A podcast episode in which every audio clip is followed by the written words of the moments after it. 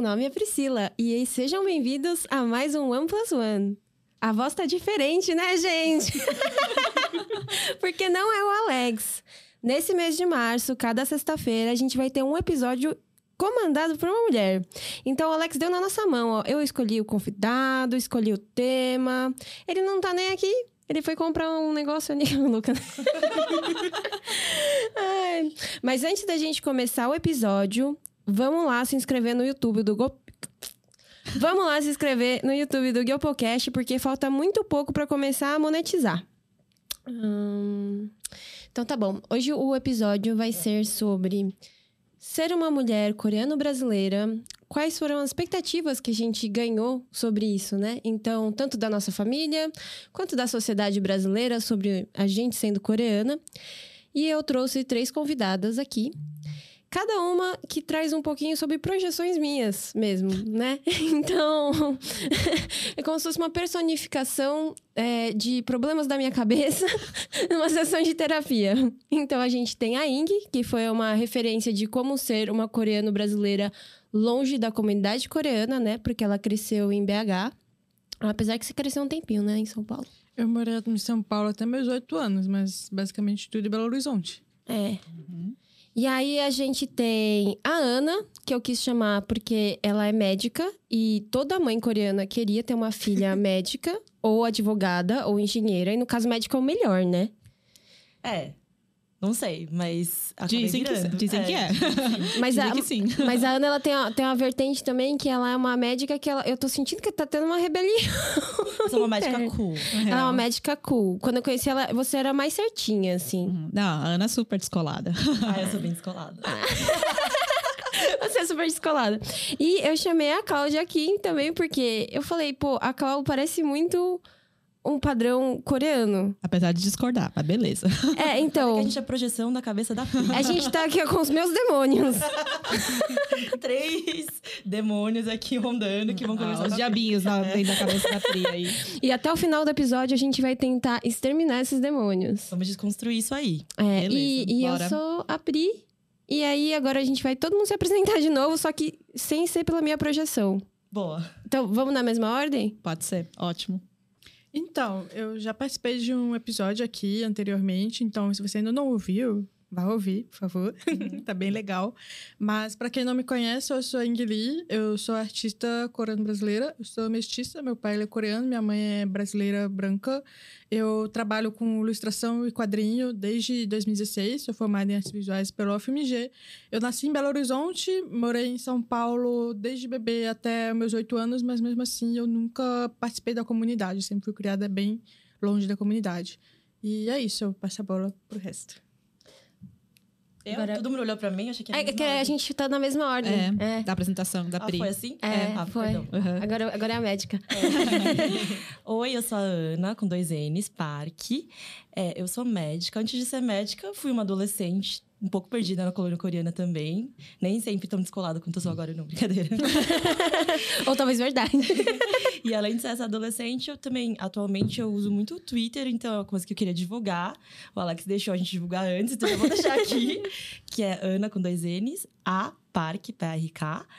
E eu gosto, me interesso, eu não gosto de me, assim, é, limitar a uma definição. Eu não gosto de ser só médica. Então, por isso que eu queria vir aqui e falar sobre tudo que a gente pode ser, sem se colocar em caixinhas. Maravilha. Olha só, muito bom. Já, já, já lacrou, já. É, Mal começou, tá, mano. Eu meio intimidada aqui pelas apresentações aqui. O som do tabu quebrando. O som do tabu quebrando. É. o quê, o quê, o quê? Vocês ouviram? Tá. Vai, Cláudia. Bom, olá pessoal. Meu nome é Cláudia Kim Kim. São dois Kings mesmo, porque sou nascida, fui nascida em Paraguai, Assunción. Vim para cá com sete anos. Sou arquiteta urbanista formada pela USP.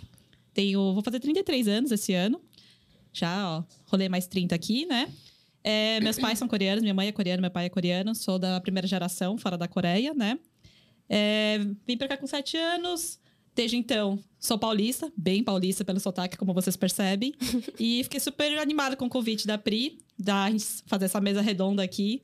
Tô animada pra gente conversar sobre esses nossos traumas, fantasmas e tudo mais. E aí eu vou me apresentar agora também. É... Meu nome é Priscila Jung, eu tenho 28 anos. Ninguém falou da idade, né? É, também tem um episódio meu aqui no Guiopocast, então se você quiser saber mais, é só ouvir lá. E eu nasci e cresci em São Paulo, no bairro da Aclimação, onde tinha bastante asiático e bastante coreano, comunidade grande lá. E na escola, na igreja e na, es na escolinha de coreano aos finais de semana, em todos os lugares eu me sentia muito mal sendo coreana. sendo coreano brasileira. Quem nunca, né? Quem nunca? Eu tenho várias, várias, várias imagens, assim, Aham. muito claras. Então, já iniciando aqui no nosso assunto, né? Todas nós somos de primeira geração, a gente cresceu nos anos 2000, nasceu todo mundo nos anos 90, né? Uhum. É, eu fazendo as contas. É, então a gente cresceu na era Meninas Malvadas, né? Que tem aquela coisa da, da toxicidade da- das mulheres, garota popular, loiras, Padrão de beleza, né? Bem padrão tóxico. de beleza, cintura baixa, uma coisa traumatizante. Nossa, meu Deus do céu. E a gente, ao mesmo tempo, eu acho que a Ing menos, né? Mas quem frequentava locais que tinham bastante pessoas da colônia, da comunidade coreana, a gente tinha várias caixinhas que eu achei que eram só duas, mas que viraram cinco aqui. Então a gente podia ser Kyowo, que é fofa, Meiga. meiga, que é que nem aquelas mocinhas da novela que faz assim. É o padrão bem K-pop, né? Na verdade. É, eu acho que K-pop ainda tem as rappers. Tem As, as rappers, rappers. elas não são.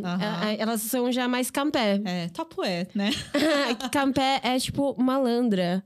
É tipo. Como que é campé? É meio. É a que começa a fumar. É a que começa a fumar e a que tatua desde cedo. É, eu acho que. Então, daí eu. Acho que é malandra. Acho que é a É, tradução mas mais próxima, Acho que né? campanha em coreano também não significa meio gangster. É, gangster, é Acho que- gangster. É. É delinquente. Delinquente. é, é as meninas que usam maquiagem antes de entrar na faculdade, Aí, ó. né? Aí tem o muxiqué, que é o que eu era, Que é o quê? que é pedreira, né? Pedreira. Que é ruim falar. Eu acho que pedreira não é bom hoje em dia. Mas falar. era uma gíria da nossa adolescência. Era uma gíria né? da- que é uma pessoa bruta. Então, assim, eu mesma, eu sabia que eu tinha que ser muxiqué e meio engraçada. Uhum. Porque eu não era Kyo, porque eu não era bonitinha. Uhum. E eu era gordinha. Sim. Então, assim, o que que sobrava pra mim? Ser engraçada sendo muxiqué, que é pedreira. Uhum. Então, eu comia, sujava tudo. E meu apelido era Mamute. Daí tem a nerd, Uhum. que ninguém queria ser. Sim, porque não é uma nerd descolada que nem cultura geek, né? Uhum. Era tipo nerds pré-Bill Gates, assim. Tipo, a pessoa de óculos, calça cintura alta. Meio tímida, né? É. Sim, com, com a fitinha no óculos, né, ainda. Harry Potter. Por- Porque ela apanhava e, tipo, tinha que colar o óculos. E aí tinha o, a Konju Pyong, Uhum. que foi muito bem lembrada aqui. Konju é princesa.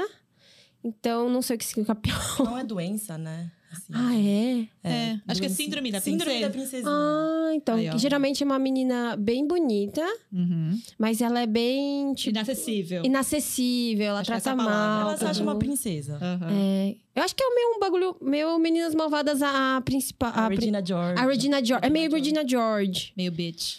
É... Qual que vocês eram? Nossa. Não sei. Tô pensando Ó, aqui. É que assim, essa coisa que a Pri comentou de você se definir e criar sua personalidade, identidade em torno desses estereótipos, pelo menos na colô- colônia, eu acho que era uma coisa muito real. Sim. Ou você encaixava os outros e, assim, eles sentiam e agiam de acordo, ou então ia pro oposto, né? Tipo, sei lá, que nem a Pri falou, ela sentia que ela não era que, que ó, então ela ia pro lado mais muxiqué, né? Que ó, é fofa, Muxique é. pedreira, lembrando aqui, né? É, ou então você se sentia encaixado e você não deixava a sua própria personalidade aflorar. Sim. Total, Eu total. sinto muito isso. Eu me sentia muito esmagada por eu só posso ser isso. É uma pressão Sabe? social, né? Ali do É. grupo, ainda mais adolescente, que tem essa coisa de você querer tentar se encaixar mesmo em algum Sim. grupo. Pertencer mesmo. Acho que é uma Sim. coisa muito humana, né? De você querer pertencer a algum grupo, né? É, eu não sei como que é a juventude hoje. Juventude.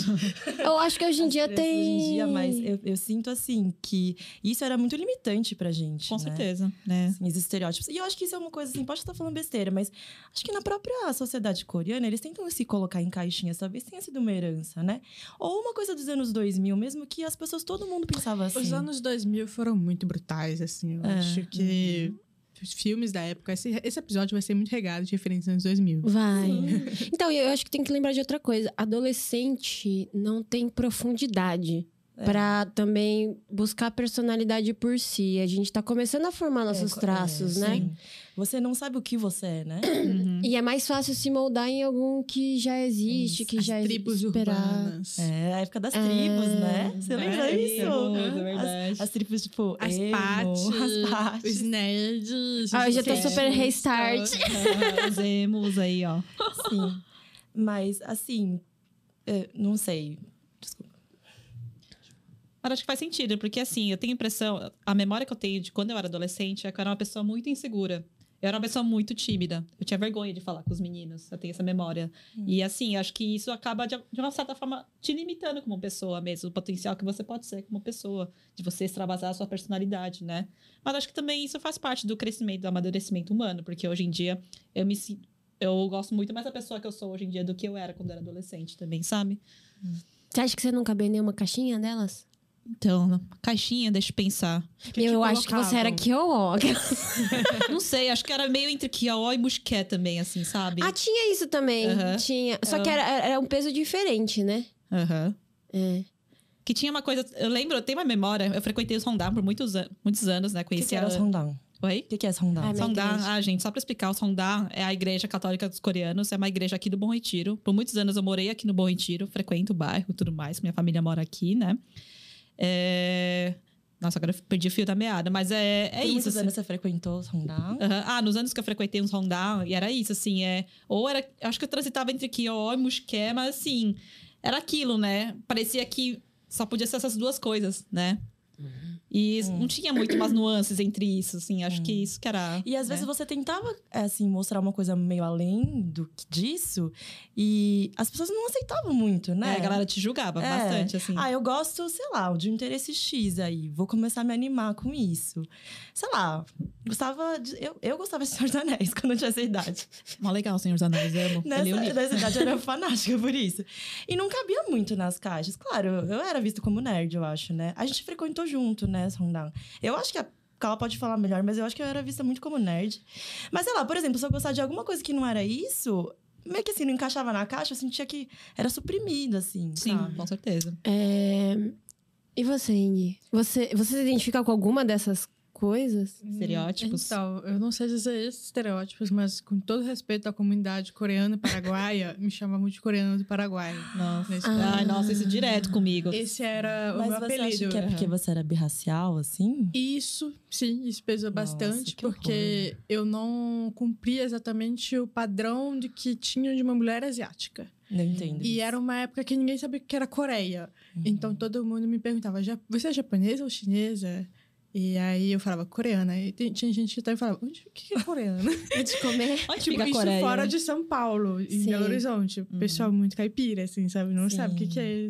Não sabe direito. Que- antes do K-pop, né? É, não tinha Mas eu era chamada disso e, sei lá, já teve um período que me chamavam de demônio coreano também no ensino médio. Caramba, Mas por pesado. quê? Você era muito endemoniada? Eu era um pouco delinquente no ensino médio. Mas eu era uma delinquente Ela que tirava notas boas. Esse é o pior tipo de delinquente, que o professor não pode nem punir. Exatamente, eu, eu pichava a carteira e o professor não me punia. Porque meus desenhos eram bonitos. Eles deveriam pagar pela arte, Eles, né? eles falavam, ai, que dó de apagar. Mas você sabe que é errado. Eu falo, eu sei, mas eu tô bom. Mas eu tirei 10. Exatamente.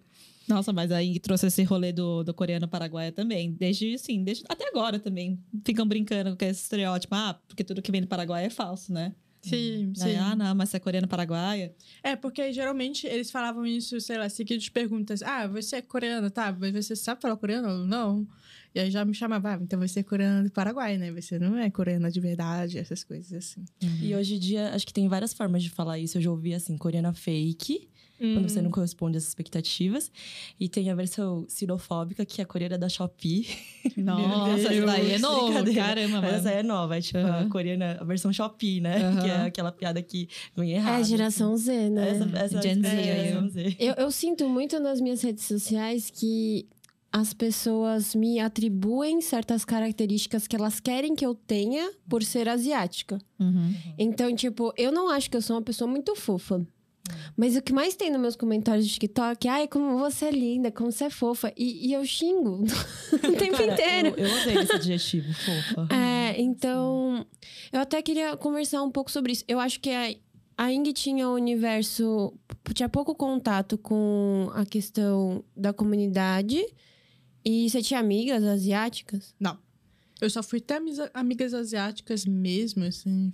Tipo, eu tive amigas asiáticas, eu morava em São Paulo. Uhum. Minha melhor amiga ela era nipo-brasileira, inclusive Juliana. Se você estiver ouvindo esse podcast, por favor, me dê um salve. Eu não sei onde ela foi parar. Ela Ah, morava no gente! Belenzinho, a gente Nossa. fazia CNA juntas. Vamos fazer esse reencontro Vamos. de amizades Por de infância. Por favor. Mas eu tinha essa amiga, que era a única amiga asiática que eu tive, e era a minha melhor amiga, assim, Aham. quando eu morava em São Paulo. Eu morei na aclimação, mas eu não tive contato nenhum com a Que comunidade. escola que você estudou? Eu estudei na aclimação no Santo Agostinho. Ah, era tão pertinho. Lá tinha. tinha... Eu estudei em Santo Agostinho, no Belenzinho, no Agostinho, no São José. Uhum. Aí foi a única amiga asiática que eu tive. Agora, depois que eu mudei pra Belo Horizonte, eu não tive amigos asiáticos. É, só fui ter amigos mesmo, assim, depois da vida jovem adulta, assim. Uhum. Porque, assim, eu acho que quando eu era criança, era como se eu vivesse três universos, né? Minha família, que sempre me botava muita pressão estética. Então, minha família, todo mundo queria que eu comesse muito, mas ao mesmo tempo queria que eu fosse magra. Daí tinha o ambiente da escola, que era um ambiente majoritariamente branco. Onde eu era. Tinha até bastante coreano é, quando eu era mais nova, que eu estava no Anglo Latino, que era no, na aclimação, mas assim. Na. Segundo. Como fala de quinta. Ensino- quin- ensino fundamental. antes, o Fundamental 2, né? Segundo grau. Colegial? Não, Não, antes do colégio. Ah, que colégio eu fiz etapa. Quinta série. É, de quinta série até oitava série, era uma escola branca, que era uma escola católica, assim, então era a única. Então tinha esse lugar de ser meio. Ai, um, um animal no zoológico, né? Hum. É, que foi diferente no etapa. No etapa é parecido com o que eu vivia, sei lá, no, no final de semana na igreja ou na escola de coreano, que é tipo, ai, a gente tá agora no ambiente coreano ou asiático Uhum. e você é uma asiática feia. Você é uma asiática feia. Então eu sentia isso, assim, que eu não era uma asiática que era considerada bonita dentro do contexto, comparando com outras mulheres asiáticas, sabe? Eu lembro de memórias assim, deu na igreja e olhar para umas onis, oni, Uhum. é, mulher mais velha, né? Falar, caramba, eu nunca vou conseguir ser, tipo, que nem elas. Tanto de aparência, quanto de Jeito, personalidade. né? jeito, personalidade. Porque elas eram muito meigas, assim. Parecia impossível, assim. Eu, me, senti, eu me sentia uma bomba pra explodir. E eu acho que naquela época, como todo mundo fazia muita confecção, elas se vestiam muito bem, todas. Uhum. E elas tinham muito dinheiro pra comprar roupa também. Sei lá, tinha umas minas que... Elas nunca repetiam roupa. Eu lembro de uma menina que ela fazia Hangrakyo, que é a escola de coreano junto. Ela nunca repetia de roupa. Ela só tem essa memória também. Eu também tenho essa memória de E era só costume. roupa. Sei lá, ela só usava roupa cara, dá costume. É. Costume.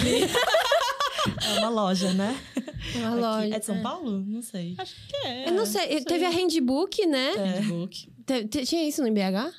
São lojas meio famosinhas. de Era, tipo, eu não sei qual que é. Hoje em dia não tem mais isso tanto, eu acho, porque É, era tipo uma loja local de São Paulo, mas que era meio, Eu acho que tem meio liga ripilico, assim. era, que- não, era pra adolescente e todo mundo Ah, queria tá. ter. É. Costume era caro, Hum, Handbook era menos caro, mas também era caro. que aparecia em revista Capricho, assim. Exatamente. Ah. Era tipo isso. Ah, é. tipo, hoje em dia acho que é Abercrombie, Hollister, essas Não, marcas. amiga, acho que Não? Abercrombie Hollister já passou Já também. passou? Porque Ah, era da minha adolescência.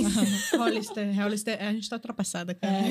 É. Cara, mas isso é tão forte que, olha só, outro dia, depois que eu virei adulta, eu passei nessas lojas, eu olhei os preços e falei, cara, eu posso comprar. E, tipo assim, não faz sentido nenhum comprar essas roupas. Ainda existe essas lojas? Existia, existia quando eu passei. E aí eu falei, nossa, parecia tão impossível pra mim naquela época, sabe? Era meio caro Era nessa caro época, pra né? caramba. E somente padrãozinho comprava roupa. na- E só tinha Agora. tamanho pequeno. Só tinha tamanho É, ma- tem magre, isso. magre, ma- Magérrimo. magérrimos Uhum. E cintura muito baixa. Uhum. Tipo, indecentemente baixa, a gente não usaria isso hoje em dia, por Não, favor. e depois apareceu um documentário na Netflix falando quão tóxico que era a imagem É, dessas marcas, né? sim. Porque só botava uma galera, tipo, Muito super sarada, branca, né? Sim. É o padrão, né? Mas posso fazer um comentário sobre amizades? Voltando um pouco àquela pergunta que você fez pra Ing. Hum. Sobre, tipo, se tinha é, amigas asiáticas, né? Eu fugia de ter amigo asiático. Porque eu não queria que me vissem como, assim, um coletivo, um bando, sabe? Tipo, eu acho que eu me sentia muito apagada. Era bom se sentir especial, mas ao mesmo tempo era ruim se sentir exo Sozinha. exotizada. Sim, também. Né? Você estudava em colégios particulares com maioria branca, assim? Assim, eu Ah. estudava no Dante Alighieri, sabe? Eu tive uma É. realidade um pouco diferente quando eu mudei pra Belo Horizonte. Porque quando eu morava em São Paulo, meu pai tinha confecção. Aí ele faliu. Aí eu fiquei pobre. Aí eu fui morar na periferia em Belo Horizonte. Ah. Então eu estudava em escola de periferia pública até o fim do meu ensino médio, da quinta série até o fim do ensino médio. Então a maioria dos meus colegas, eles não eram brancos, assim. Ah. Eram pessoas negras e pardas no geral, assim. Sim. Mas isso não me impedia que me tratasse como um bicho no zoológico. É, muito diferente, né? Tipo, Mas é uma dinâmica diferente, asiático. assim. É uma dinâmica. Inclusive, eles sempre ficavam, tipo, também apontando, além da questão da asiática, também características, tipo, ah, você é muito branca, sei lá o quê.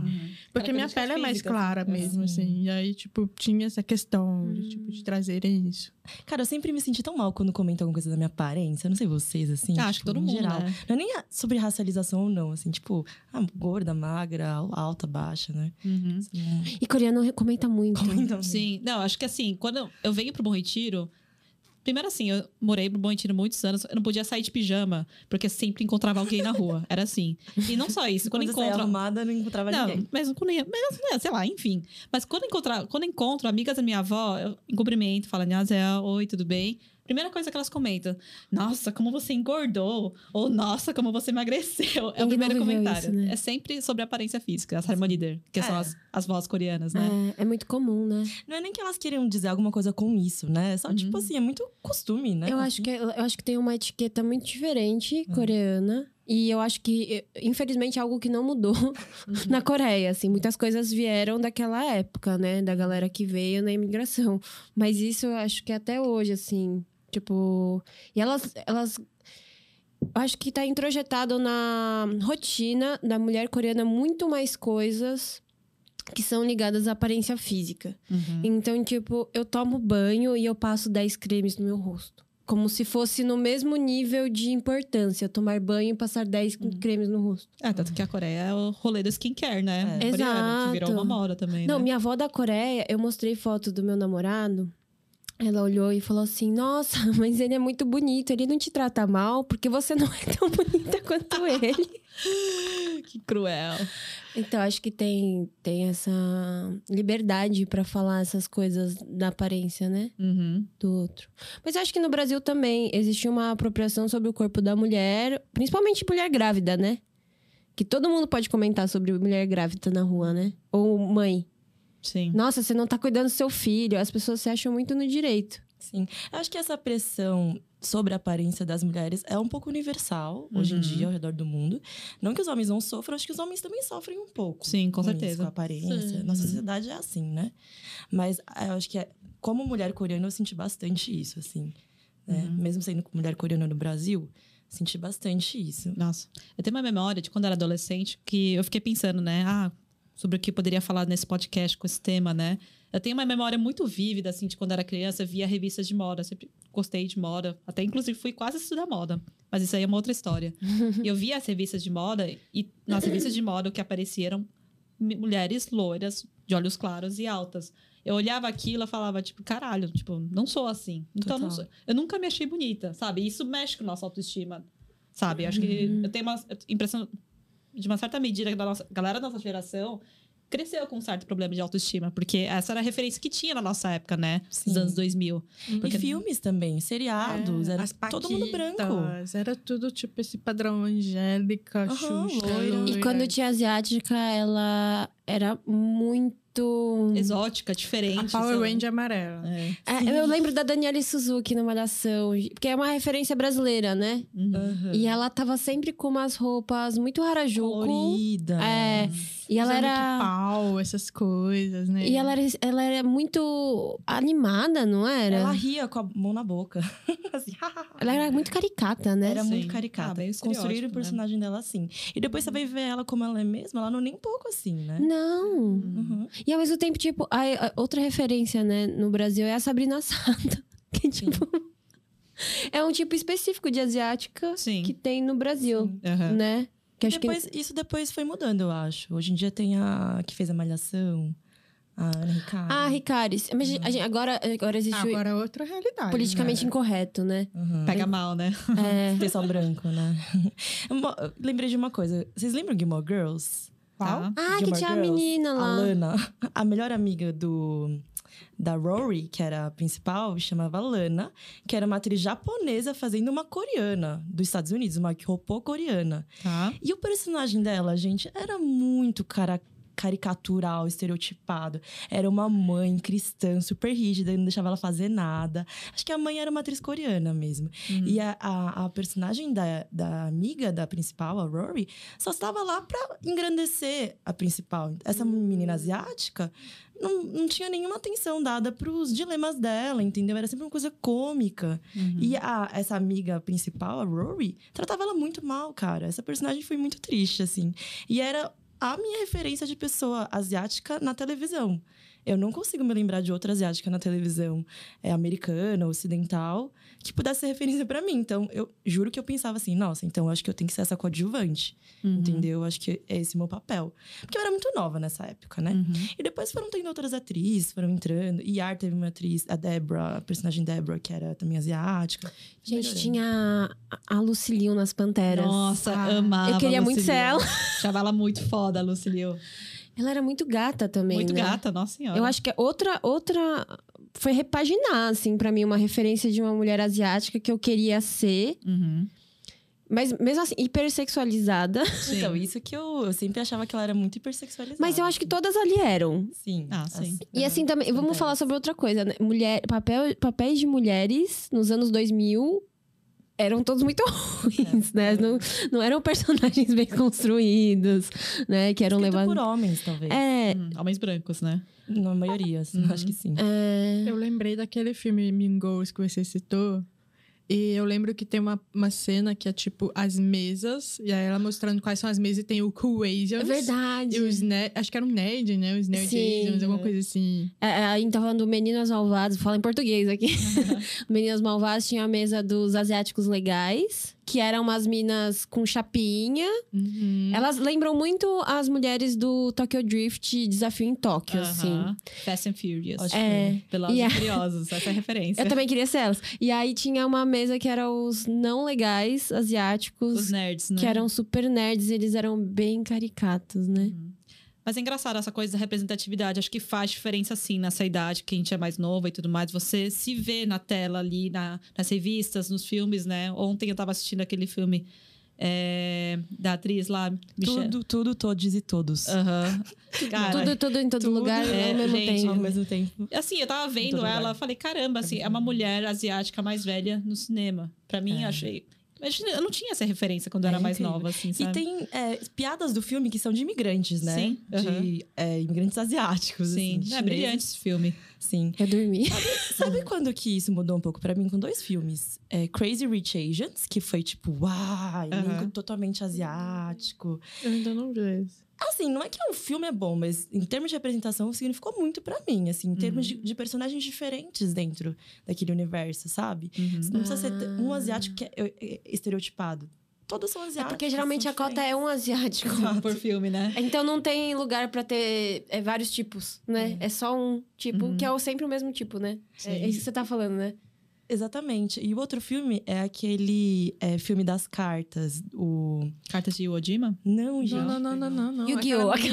Para todos os garotos que eu amei. Para todos os Ah, garotos que é eu já amei. fofo. Porque a personagem, ela é, Kyo- é filha de Kyopona. É Kyopo? É, ela é Kyopo. Uhum. Ela é birracial, assim, na história. O pai dela é branco. A Uhum. mãe dela é coreana. Sim, é verdade. Inclusive, como são três filmes, num dos filmes ela vai para Seoul, vai visitar a Coreia, vai resgatar as raízes. E ela era uma asiática que, assim, ela não fica em segundo lugar, entendeu? Tipo assim, não vou dar spoiler do fim do filme, mas a, a história dela, Hum. ela é a principal. Entendeu? Ela é o destaque. Não vai vir uma garota loira, branca, tomar o lugar dela, ela vai ficar em segundo. É sobre ela. E, tipo assim, falei, nossa, caramba, ela pode ser a protagonista. Eu adorei isso. Nossa, eu gostei muito. muito. Já era adulta, né, quando eu vi esse filme, uns cinco É anos muito, atrás. é muito recente, né? Uhum. Uhum. Nossa, a Ana tava falando dos filmes que transformaram, assim. Eu acho que tem um filme que, quando eu era criança, me marcou muito. Aí, só depois, mais tarde, que eu fui entender por que, que tinha me marcado. Gente, Mulan. Nossa. Nossa, Ah, eu Mulan. amava esse filme quando eu era criança, assim. Real. E assim, Você tinha é- Barbie da Mulan? Foi a primeira. A Mulan foi a primeira Mulan, representação assim, é um boa. negócio É. muito claro pra mim quando eu era criança. Eu amava esse filme, sabia todas as falas, as Sim. músicas. E a história é muito legal, Não, né? é linda a história, assim. Aí só depois, mais tarde, eu fui entender que eu gostava muito de Mulan. Porque eu era parecida com a Mulan, sabe? Porque ela era parecida comigo, assim, sabe? Mulan é muito feminista, né? Também. Então, totalmente. A É história é muito muito, bom, muito é. hora, assim, É muito doido que seja uma história mesmo, né? Que realmente é uma lenda, uma história Aconteceu? chinesa. Acho que aconteceu. Ela é uma né? personagem histórica. Aham. É uma lenda que tem várias versões ao longo dos anos, assim, mas é da. Não sei se é da dinastia Song. Uhum. É de uma dinastia mais antiga, assim. Uhum, Mas eu já vi documentos históricos, assim. Agora, eu vou te falar, o Mulan novo, o live action, Uhum. Eu achei que melou. Não gostou? Eu não gostei da. Tipo, eu entendo aquela, aquela personagem que, que tem a maquiagem lá, que ela Ah, parece com sei. um pássaro. Uhum. Que vira gavião, né? Eu não sei que pássaro que é. É, também não sei. Eu entendo a, a importância dela, eu entendo a representatividade dela, eu sinto que até me identifico que eu acho que é uma energia que, pra mim, eu acho que parece uma coisa de bruxa é, na Idade Média, mulheres que sabiam muito, né? Elas têm essa potência. Mas achei meio tosco pra representar isso, sabe? Uhum. Tipo, Eu nem lembrava dessa verdade. É, é porque eu fiquei. É, é que uma. incomodou, Bom, primeiro que tirar o dragão é melar demais, né? Porque o Mushu é perfeito. Nossa, Sim, o Mushu era muito total. da hora. O Mushu é Amava ótimo. Mushu.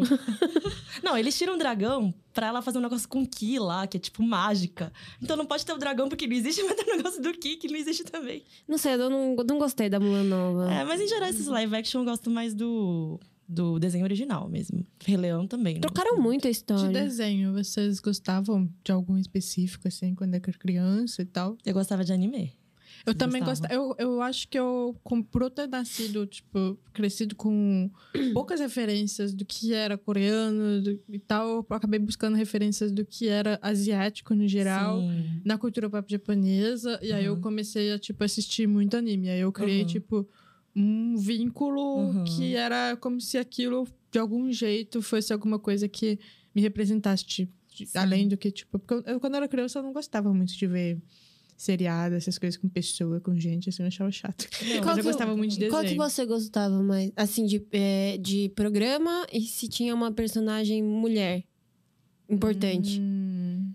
Porque eu só lembro dos caras. Ai, gente, não. Ah, eu gostava de Pokémon, eu gostava da Misty, assim. eu gostava de? Sakura, Sakura. e Sailor Moon. Ah, mas elas eram na base de Sakura tão sexualizadas, né? Sakura? Sakura não, Sakura Não é uma criança. É.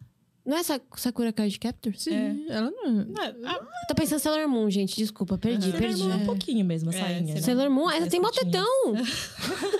Pra adolescente, né? Elas têm umas pernas muito longas. É, muito isso longa. é. Eu Não, Pô, mas é só mulher ali. E tem duas personagens que são. Tipo, Sakura não assisti. Teoricamente elas têm um relacionamento, assim. Oh. Sakura, eu amava Sakura. Também. Era muito legal. E a pior, os meninos gostavam também, mas eles tinham vergonha de falar. Descobri isso depois.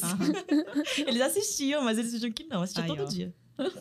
É, pra mim foi muito importante, pensando ainda em referências, que a gente tá nesse papo, né? Uhum. É, foi muito importante quando eu achei a Karen Oh, do Yeah Yeah Yes, Hum. né? Porque Ah, eu não sabia que ela era asiática. Ela é coreana? ela é coreana, Ah, gata. Oxi. Nossa, eu não sabia. Eu descobri essa também pra, pra me tocar que ela. Eu acho que foi o primeiro momento, assim, que eu fiquei orgulhosa de ser coreana. De ser coreana. Porque é, eu acho que sempre me ofereceram, assim, se a gente pensa em referências coreano-brasileiras, é, sei lá, Malhação, muito caricato. Aí a gente pega hum, é, filmes americanos, séries americanas, muito caricato. Uhum. Coreia, inalcançável. As meninas comem três negócios no dia, pesa 40 quilos, nunca você. Sim. Entendeu? a pessoa fica brava. Aí eu acho que eu já.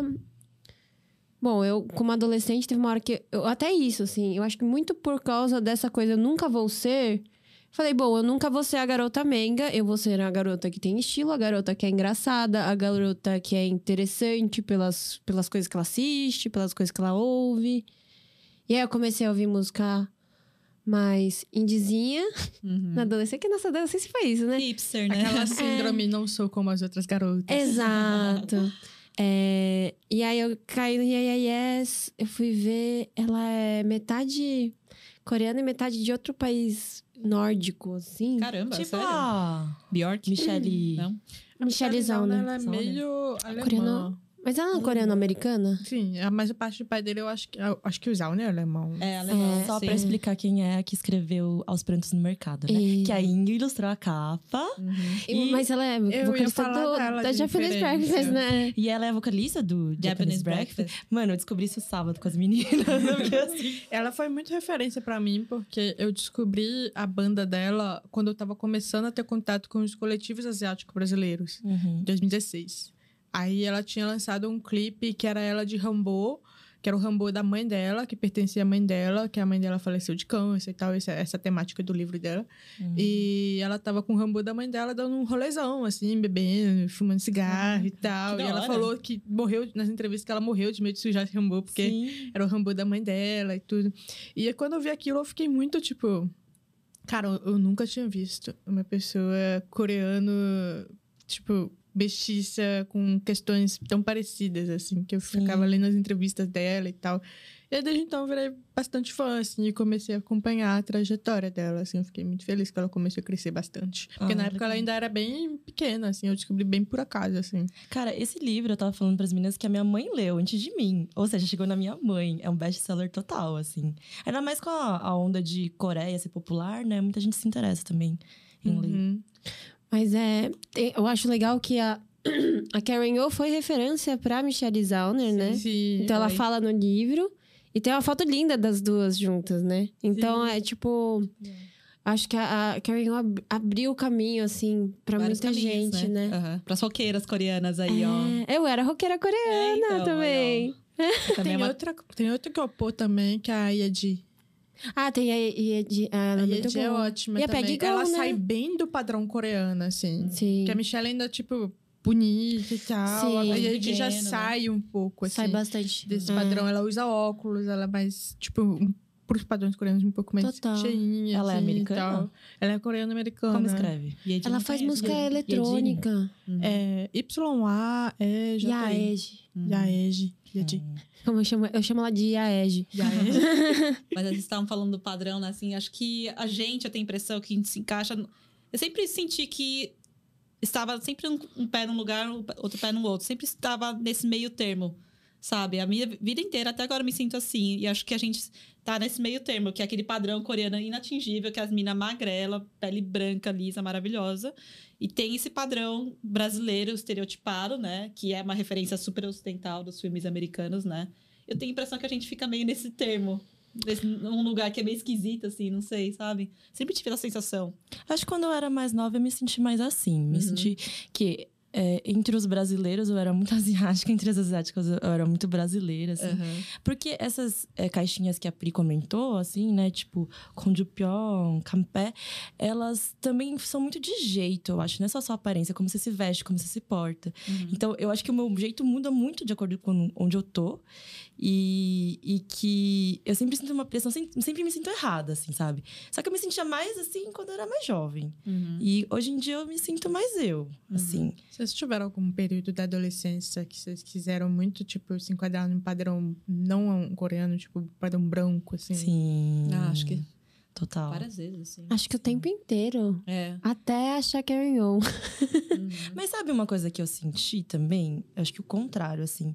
Eu sentia que eu não era coreana o suficiente. Eu não sei se vocês já Ah, sentiram sim. isso. Ah, isso também. É, acho que isso era mais forte do que eu querer me sentir brasileira. Tipo, talvez eu me- não me sentir brasileira tenha sido uma reação à dor que era não me sentir coreana.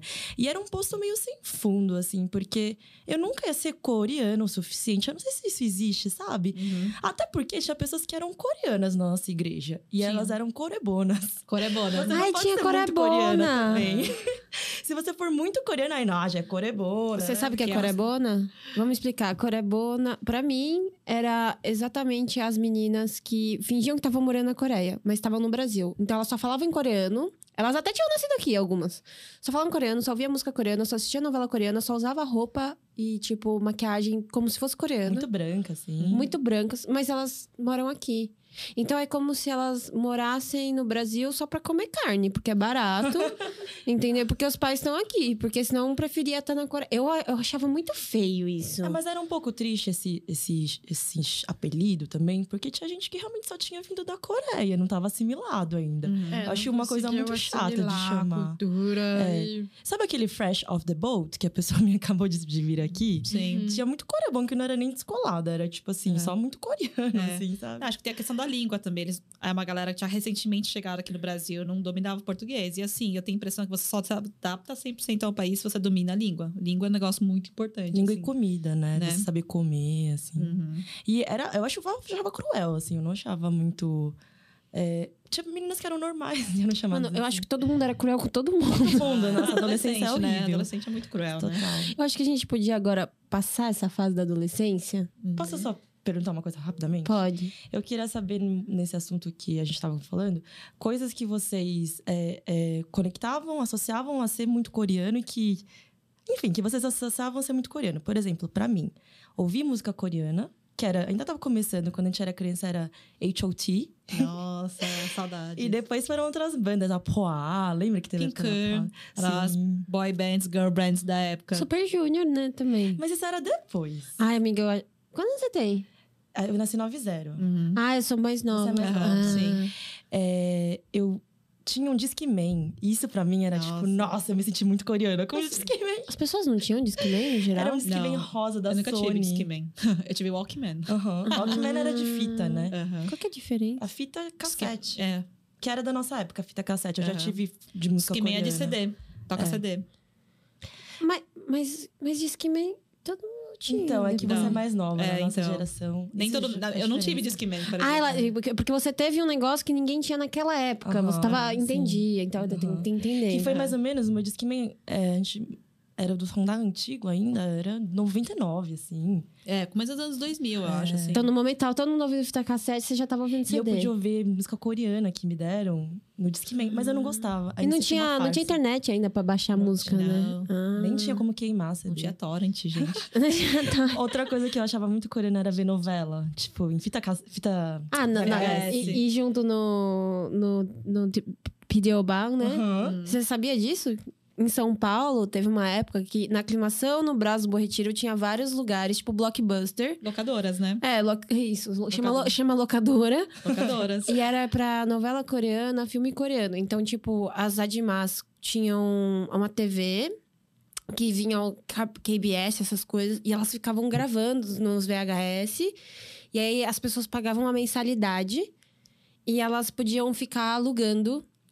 E aí, tipo, sei lá, tinha vários vídeos que eu lembro que já tava muito zoado, porque as Adma gravavam e gravavam em cima, e gravavam em cima, e gravavam em cima. E era novela, então, tipo, elas gravavam todo dia. Aí você pegava 10 de uma vez e assistia 10 de uma Nossa, vez. tem muita memória. Minha família alugava. Meu, e eram umas novelas que tinha, naquela época, 100 capítulos, mil capítulos, sei lá. né? Novela, né? É. Era novela, não era. é, Agora a Não é gente The tá. Drama, né? Era era Netflix, né? Como não tinha como, como importar, né? É, então. Daí era tudo no VHS. Daí depois virou DVD. Uhum. Aí. Aí aí a gente via muito também programa de variedades, variety. Tipo, Ai, eu adorava. Reality show. aqueles que eram de gincana, sabe? Yone Pyeonji, que é uma- era um programa de reality show meio de namoro, meio de chaveco. Tinha os vários famosos que apareciam, faziam vários jogos também. É. Aí outra coisa também que eu não gostava. Tipo, nada disso eu gostava, tá? Tô falando, mas eu não, eu não via graça. Eu falava, nossa, eu não sou coreana mesmo. É dançar. A gente teve esse boom da dança. Ah, é verdade. Street dance. Nossa, é. Gente, revela Nossa, passado tinha uns opás com- revela, Clau. Eles Fala. tinham. Fazia parte de um grupo de Ah, street fala. dance. do. Sério? Tinha uns opás com. Era com, comum. com brinco de, de cruzinha. É, então. E aquele corte de cabelo, assim. E eu, gente, eu sou muito desengonçada, cara. Nem quando eu precisava dançar, eu conseguia dançar. Eu não, eu não sentia alegria, assim, sabe? Eu me sentia eu muito assim. bem. Então, São Paulo teve essa febre uma época que tinha a galera das igrejas, né? E tinha os grupos de dança, que a gente imitava as coreografias dos, das boy bands, das girl bands. E os meninos usavam regata com umas calças meio bag. Uhum. E eles tinham cabelo muito repicado, geralmente tipo uma cor meio salsicha. Ou uma cor meio loiro. Sim. Ou eram umas mechinhas. Aí eles sempre usavam um brinco que era tipo uma argola com uma cruz. E o tênis provavelmente era aquele Adidas antigo, clássico. Sim, Superstar. sim, sim. Superstar, era Aham. esse o padrão. Que, na verdade, tem muito grupo hoje em dia que dança, centro cultural, assim. Uhum. Mas isso era uma coisa da colônia, né? Foi antes do Hallyu. Uhum. É, e, e era meio. E tinha os pump. Pump, nossa. Tinha máquina os de dança pump. no shopping. É. Gente. na adolescência. Gente, eu não era popular mesmo. Tudo isso que vocês estão falando era muito ruim nisso. Ah, isso tudo é muito alien pra mim. Você tinha alguma coisa que você achava muito coreano dentro do seu contexto de morar em BH? Hum, não. Você se sentia muito mineira ou você se sentia. O que que você se sentia, Ing? Como você se sentiu? Cara, eu, eu me sentia muito peixe fora d'água. O tempo Eu- todo. O tempo todo, assim. Eu ficava, tipo... Eu me mudei de São Paulo pra Belo Horizonte. E em Belo Horizonte eu me sentia muito, tipo... Eu não, eu, até porque teve o primeiro o, o choque do sotaque, assim. Hoje em dia eu tenho um sotaque mais mineiro, assim. Mas na época eu não tinha, assim. Outro dia a falava- Ingrid soltou um sor. Foi hoje. É sor. Foi hoje. Hoje também. Hoje eu não tava com vocês, mas sabe, ela é Não, não, é porque você também. Tem uma galera, assim, que, tipo, eu, eu morava na periferia. Então a galera falava, tipo, nossa, é, vai deixar o menino lá te tirar laço? Sei lá o que não deixava, não, fi. Hã? como é que assim? E os meninos ficavam falando Outro idioma mesmo, né? Aí eu ficava muito, tipo, boiando, assim. Eu era criança que falava muito corretamente, assim, muito, tipo. Entendi. Mas Depois você que falou que você se conectou mais através da cultura asiática, né? Com cultura japonesa. Eu comecei a, tipo, virar otaku, né? Que essa era Hum, subcultura. Otaku. É, eu era bem otaku, assim, frequentava evento de anime, essas coisas. Era Eu acabei de. Tipo, Ela lançou um otaku fedido. Desculpa, eu sou otaku também. Eu assisto anime. Não, mas é que é. É um Haikyuu, meme, é um meme, É um eu não meme. estou ofendida. Tá tudo bem. Ninguém cancela a Ana. Pode Mas eu, eu notava que, tipo, tinha uma questão que quando eu era, tava no fundamental, eu era esquisita. Hum. Quando eu entrei no ensino médio, começou a ter um boom otaku. Ah. Um boom de cultura pop japonesa. E aí eu comecei a virar a pessoa legal Hum. da escola. A descolada, então. Sim, A aí que tinha um sabia grupo- tudo. Sim, e tinha muitos grupos, tipo, tinha uns grupos de otaku e tinha um grupo de otaku que eu não gostava, assim. que eu chamava ele de otaku ceboso, assim. Eu, tipo, na época eu já era chata, assim. Eu era muito chata quando eu era adolescente. Teve uma hora, assim, que eu subiu um pouco a minha cabeça essa coisa de, tipo, de ser a única asiática, Aham. assim. Dava uma sensação de poder, Popular. assim. É É, louco, meu. é, Eu dava sou uma sensação... real aqui. Eu tinha seguidoras, cara, era muito bizarro. Grupos, grupos da Ingrid. Era muito, era muito bizarro, assim. Eram meninas que imitavam meus trejeitos, imitavam meu cabelo, assim. Gente. Era nesse nível de gente, tipo, me cultuar por ser asiática, assim. Só que ao mesmo tempo, eu achava que estava inclusa nesse ambiente, mas não era uma inclusão real, era fetichização pura, assim. Era a galera, tipo, projetando a imagem de uma asiática perfeita em mim. Porque na época eu era muito, tipo assim. Asiática adolescente padrão, assim. Eu era, tipo, franjinha, cabelo grande, Hum. preto, assim, tipo, alisado. Assim. Eu acho que eu vi foto. E assim, eles não gostavam de você por você. Era pela projeção, né? Sim, como se andar comigo fosse uma validação deles gostarem de cultura japonesa. Sendo que eu nem sou japonesa, claramente. Mas é, em casa, é, seu pai fazia alguma coisa muito coreana junto com vocês? Porque kimchi eu sei que você que começou a fazer em casa, né? Sim. Não, meu pai não trazia nada. assim. Nem comida, assim. Não, nem comida. No máximo, tipo, sei lá, a gente sempre teve o costume de comer. Arroz, Ah, que a gente sim. chamava de arroz japonês. Ele, não, Mas. ele não cantava umas músicas coreanas, assim? Ouvia umas Não, músicas? Nada? Não, meu Novela pai coreana. sempre foi, tipo, desde que a gente se mudou pra Belo Horizonte, se desconectou muito, assim, comunidade, cultura, essas coisas, assim. Então, nunca teve uma coisa coreana, assim, dentro de casa. No máximo, alguns resquícios de, tipo, sei lá, aquelas bonequinhas coreanas Uhum. tradicionais que ficam dentro de uma caixinha de acrílico, De um aquário, né? noivinhos, mas Uhum. que saem, assim, tipo... Mas, no máximo, isso, assim, uns resquícios de decoração, de algumas coisas, assim, mas coisas que eu também não sabia o contexto, tipo, baralho de gostop, assim, eu, tinha, eu Uhum. tenho em casa e eu nunca entendi por que, que tinha aquilo, não sabia o que era Uhum. aquilo, assim, como jogar. Mas como meu pai era a minha única referência de coreana, assim, na família, eu não tive. Ele nunca tentou me passar muita coisa também. Cara, eu acho que tinha- eu- ele tinha um medo, assim. Eu acho, bom, eu, o que eu acho legal é assim, como a gente se conheceu, já faz tempo que a gente se conhece, né? Eu vejo que tem muitas experiências universais que você passou, que a gente passou também, sabe? Sim. E eu vi que você resgatou a sua identidade depois, acho que, da faculdade, mais ou menos. Sim, durante a faculdade. Durante a eu comecei a, fazer faculdade. faculdade em 2014, eu entrei com 19 anos. Verdade, o bulgogi de carne moída. Sim, A história do bulgogi de carne fiz- moída, TCC literalmente da- meu da TCC, sim. Sim. Quem que fazia o Explica o bulgogi que é. de carne moída? Começou quando eu era adolescente, aí minha mãe começou a fazer o bulgogi. Não tinha receita na internet, era muito difícil achar receita de coreano, de comida coreana em geral, assim. Porque tava tudo em inglês também. Uhum. E a gente tentou fazer, só que a gente não sabia qual era o corte da carne. A gente começou a usar carne moída e começou a dar certo. Só que minha mãe que fazia, aí depois eu comecei a fazer. Mas ela fez, tipo, seu pai provava e falava assim, ai, tá certo, tá errado. Ou ela É, tinha referência? Meu pai, meu pai era tipo um termômetro, mas a gente já sabia qual era o gosto do bulgogi. Porque não, não tinha restaurante coreano. Só agora que tá começando, tipo... Acho que ano passado que abriu a primeira mercearia coreana Uhum. de Belo Horizonte. Porque agora tem recente, público, né? né? Porque agora é, os agora brasileiros tem comem público. também. Agora vive cheia essa mercearia, assim, inclusive. E ela botava fruta O quê? no bulgogi? Ela botava maçã, pera, alguma, alguma dessas coisas? Acho que no começo não, de- depois que a gente começou a cotar. Ah. E quando eu comecei a assumir, eu já tava botando fruta. É porque é difícil você deduzir quando- só pelo sabor que vai Sim, fruta, né? sim. Então acho que você precisa que alguém te fale, ou vai fruta, porque é pra amaciar a carne, na verdade, né? Sim, sim. Mas se ninguém te conta, você vai falar, ah, é shoyu com açúcar, alho, gengibre, sei lá, né? Uhum. E, assim, só pra fechar o assunto, outra coisa que eu. Vou falar disso de novo, peraí. É, outra coisa que eu me sentia muito fora, peixe fora d'água é que meus pais não faziam confecção na colônia, né? Por isso que eu cresci muito longe. Mas apesar disso, assim como a Ing construiu a identidade dela, né? Depois da faculdade, eu percebo que assim, você não precisa de uma validação que você é coreana ou não por coisas que você faz ou gosta. Eu comecei a perceber que eu sou coreana, não tem jeito. Isso aí, se eu fizer um teste de DNA, vai dar 99,9% e 1%, 0,1 Manchúria, sei lá. Ah, talvez não. Tem gente que descobre que é super japonesa. também. Então, sim, mas eu acho que. hum, assim, não vai mentir, né? Eu, assim, eu vim da Coreia, meus genes, a maioria deles, né? E só isso, não tem como fugir. Eu sou o que eu sou. E aí eu acho que no final, toda essa pressão que a gente sentiu durante a adolescência, assim, acaba culminando nessa realização de que você não precisa da validação de ninguém. Apesar de parecer que você precisa, né? Naquela época parecia muito pra mim. Eu acho que até hoje parece em alguns momentos. Uhum. Mas sinto que- muita vontade, assim, ser mulher coreana, sabe? Uhum. Eu acho que hoje em dia, assim, eu vejo isso como um valor mesmo, porque acho que antes, assim, eu via isso como um defeito, na verdade. Achava que eu, que eu era.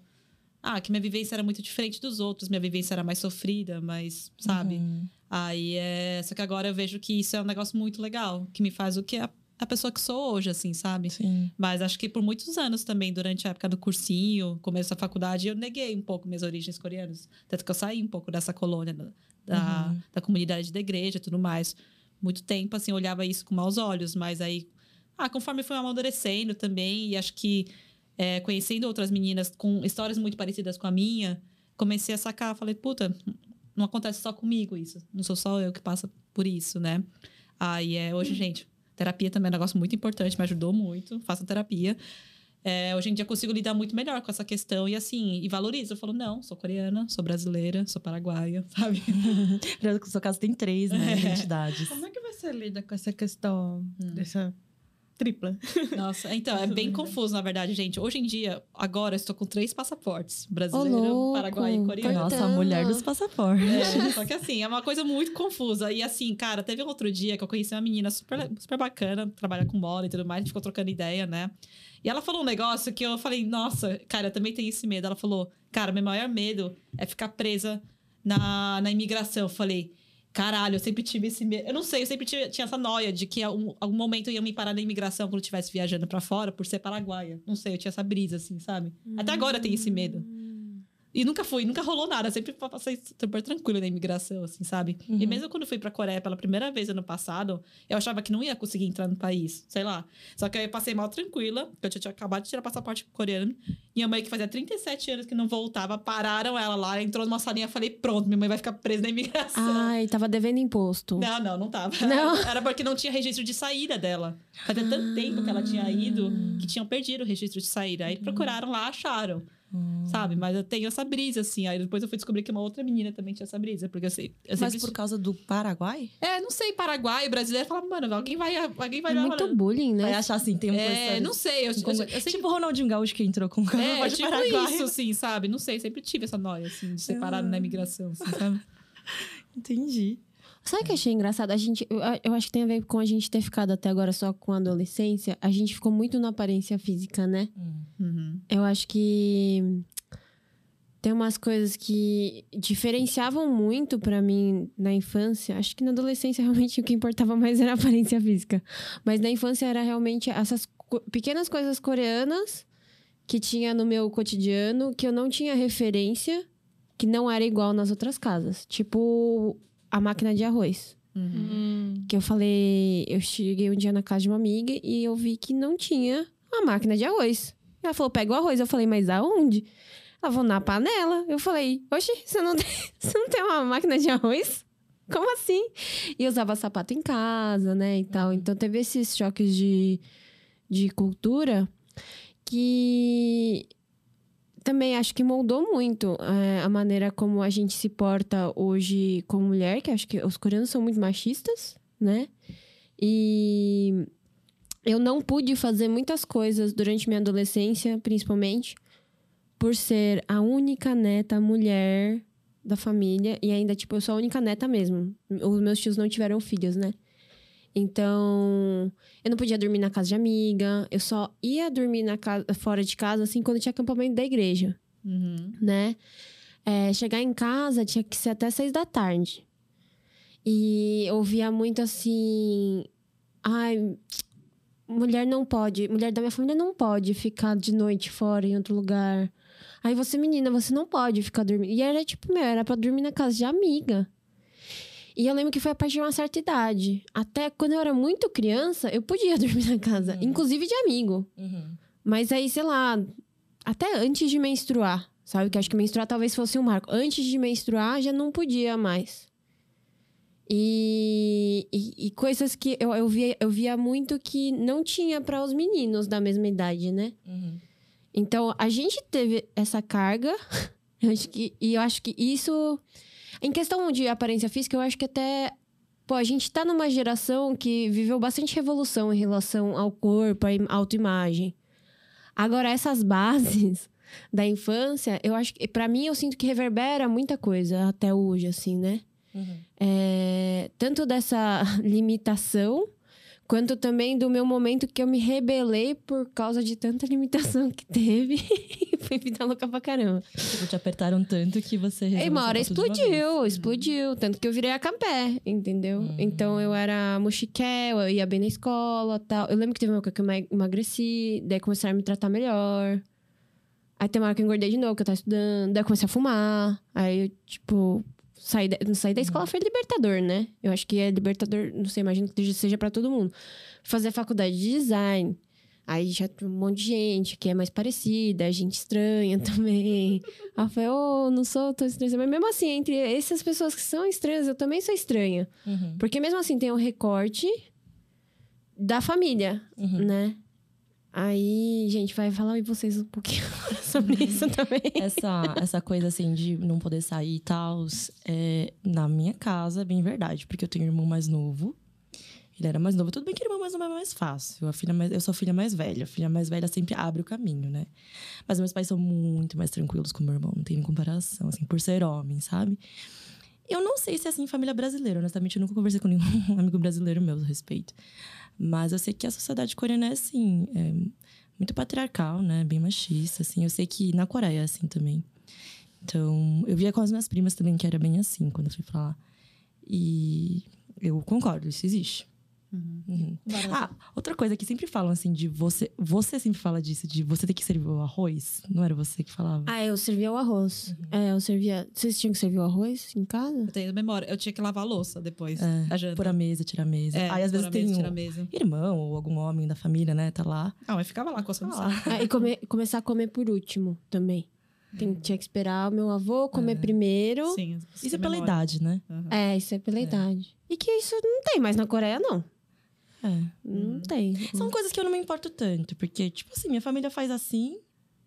Ah, eu acho, tudo bem. eu acho feio. Por idade, eu não acho tão ruim. Agora, as coisas que são muito ligadas a, a homem e mulher, eu acho feio mesmo, assim. Sim, sim, sim. Mas tem coisas que... Meu, eu teve uma vez que eu tava com meu pai no Caminho da Fé. Uhum. Aí, e meu pai fala muito, assim, que nem eu. ele senta, tal, daí ele fala, as pessoas escutam ele, ele tem um tom de voz assim super seminário e as pessoas de fato estão abertas a ouvir ele, porque ele é aquele cara que fala se alguém fala Senhor, ele fala Senhor tá no céu. Sabe? Aquele cara bem de interior. Ou oh, imagina, Senhor tá no céu. Enfim, a gente tava lá no caminho da fé, tinha um monte de gente conversando. Aí. Não sei como surgiu, ele falou de feminismo. Do nada. Do nada. E aí eu tava, tipo assim, há vários dias com ele no caminho da fé. E eu, ele não aceitava eu fumar na frente dele. E aí a gente tava até tomando um vinho. Aí eu comecei a fumar, tipo, eu sentei atrás dele para não fumar na frente dele. Aí ele gritou comigo pra ir fumar, é, sei lá, a 5 metros de distância, só que não tava no campo de visão dele. Uhum. E aí, pouco depois, ele falou: Ah, porque feminismo, esse negócio tá acontecendo aqui na Coreia. Eu olhei pra cara dele e falei assim: pai, desculpa, mas você não vai falar sobre feminismo hoje. Você, você não deixa sua filha fumar na sua frente. Você não tem. Você não tem lugar de fala. Você não pode falar. E ele, ele não falou Uhum. mesmo. Com ele, assim, foi crescendo, sabe? Tipo. Ele sempre virava pra mim e falava assim: Nossa, você tá muito gorda, você tá parecendo um saco de batata. Isso desde a adolescência. Aí, eu- no aniversário dele, ano passado, eu falei: Ô pai, você acha que eu não sei que eu engordei? Você acha que você tá me ajudando falando que eu engordei? Você acha que você falar que eu engordei eu vou emagrecer? Ou você acha que eu vou ficar mais brava, mais puta e mais frustrada? Você jogou bem na cara dele. Assim. Joguei assim, é que eu tava muito saco cheio. Aham, é uma hora, né? É, aí ele parou. Nunca mais falou do meu peso. Incrível, né? Uhum. É, Só que, pô, eu tenho 28 anos. Eu fui falar pra ele, na cara dele, que eu não gostava que, que eu falasse que tava gorda, com, tipo, 28 anos. Uhum. Qu- Quantos anos demorou? Pô, 28 anos. Minha mãe já era mãe. A filha de 4 anos. eu não conseguia falar pro papai, não fala que eu tô gorda. Né? Então, acho que esse lugar de ser criada com essa diferença diferenciação entre homem e mulher, a gente bota num lugar assim. Eu acho que principalmente quando eu estou em contextos ou com minha família, ou com pessoas amarelas, eu, eu entro num lugar muito machista. Submisso. Muito submisto, Uhum. né? Que é esperado de você como mulher, né? Exato. Engraçado, porque o contrário também é uma reação, né? Você ser muito revoltado é uma reação a isso também, né? A gente só está livre se a gente se libertar totalmente disso e só ser você, né? Eu fiquei agora curiosa pra saber como é que é a relação de vocês com seus pais, assim. Nesse sentido Meus de tipo são- de gênero, de tipo de respeito, de compreensão, assim, por ser filha, essas coisas Uhum. assim. Meu pai, eu percebi que, tipo, a gente sempre teve uma relação meio. Tipo, quando eu era criança, até adolescência também, eu sempre fui muito a xodó dele, assim. Uhum. Claramente a xodó, tanto que meu Sim. irmão, tipo, meu irmão, por ser homem, era meio ignorado, assim. Uhum. Porque ele sempre queria ter uma filha mulher. Então eu era tipo a paixão, tá? Até hoje, eu falo, ai meu Deus, você podia voltar a ser desse tamaninho. lá. ele sempre foi muito carinhoso, assim. Só que eu sempre fui muito tipo, sai, não, sai daqui, mulher. Bem filha. É. Mas meu pai, ele, tipo, ele, eu escolhi artes visuais, né? Uhum. Então, não, não foi exatamente bem aceito, assim. Eu, na verdade, eu queria fazer medicina. Você pensou em fazer Minha medicina? intenção inicial era fazer medicina. Eu fiz o cursinho por um ano. Tudo a ver. E no meio do cursinho eu desisti. Uhum. E aí bom. eu, de- eu Boa opção. fui querer fazer gastronomia, depois eu desisti de novo. E aí eu fui pra artes visuais, assim. Sim. De última hora eu entrei em artes visuais. E meu pai não levava a sério, Você já assim, minha desenhava? escolha. Hã? Você já desenhava? Desde pequeno. Desenhava na carteira. É. Desde pequeno eu desenhava por causa de Pokémon. Uhum. E aí meu pai, ele não me respeitava. Ele só começou a respeitar a minha carreira, é, os meus estudos, essas coisas assim, quando eu comecei a ganhar dinheiro. Quando eu comecei a ganhar Nossa. dinheiro, aí ele Isso é começou a me dar mais respeito, assim. Uhum. Aí ele viu que realmente era uma coisa que dava pra se virar, assim. Então, Ah, viver disso, né? Hã? Viver disso, né? Pois é, e aí até hoje, tipo, às vezes eu comento, quando eu quero que, tipo, um pouco de validação, assim, eu vou e comento com ele, ah, eu consegui um trabalho e tal, ah, vou ganhar tanto. Ele, oh, Você deixa o Deus, valor parabéns." escapar, assim. Nossa, É, falei. eu deixo o valor Nossa. escapar, assim, ele, oh, parabéns, parabéns. Aí eu fico, tipo.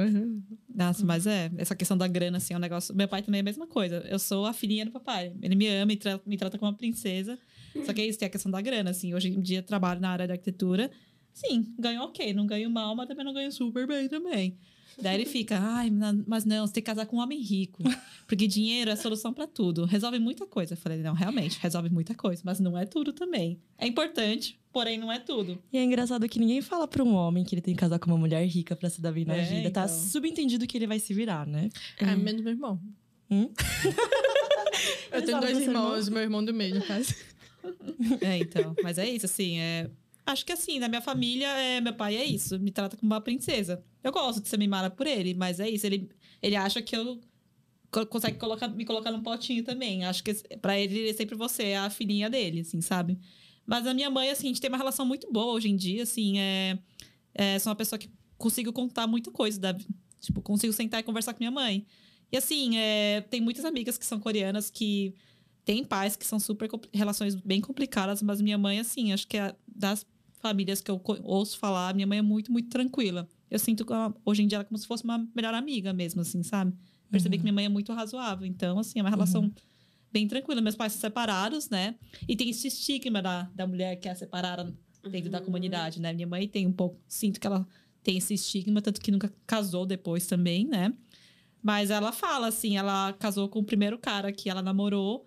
E hoje em dia ela fala, cara, acho que você tem que conhecer outras pessoas e ver, casar com uma pessoa que seja legal, que trate, que trate bem. Assim, eu falei, nossa, é sobre isso, não é mesmo?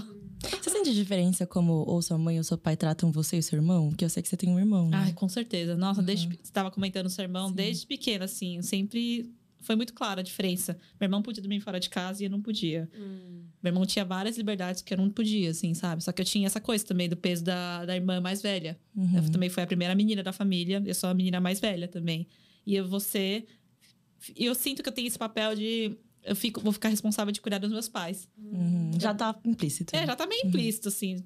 Só que é isso, meu irmão mora longe, na Coreia, eu tô aqui cuidando da minha mãe, assim. Só que é isso, parece que sobrou pra mim esse papel, sabe? E parece que sobra esse papel para as mulheres mais velhas da família, assim, sabe? Porque minha mãe também. Eu sinto que rola isso um pouco com minha mãe também, assim, sabe? Sim.